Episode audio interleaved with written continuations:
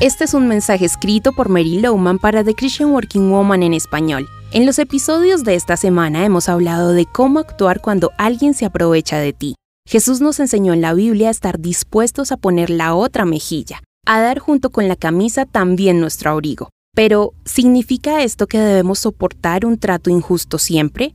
Claro que no. Dios también nos enseña a poner límites. Volvamos a repasar los principios de Mateo 5 en la Biblia. Jesús dijo, si alguien te pega en la mejilla, dale también la otra, pero no dijo que te pasen por encima.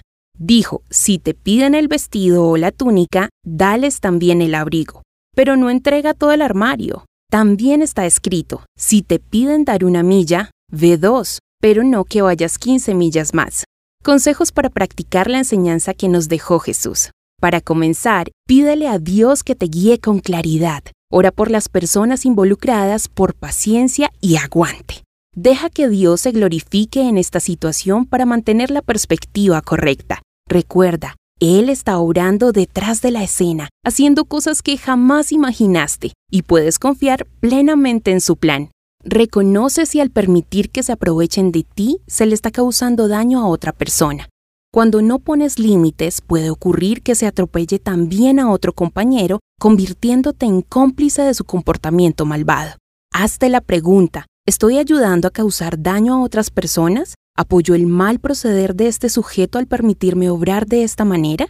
¿Esta situación está causando que yo me convierta en un ser humano amargado, resentido o estancado? ¿Qué testimonio estoy dando? Quizás es el momento de moverte, de hecho, encontramos en la Biblia situaciones donde el pueblo de Dios tomó acciones concretas en contra de los tratos injustos. Las decisiones efectivas nos dejarán satisfechos, no para nuestra ventaja egoísta, sino para corregir de manera adecuada lo que está mal.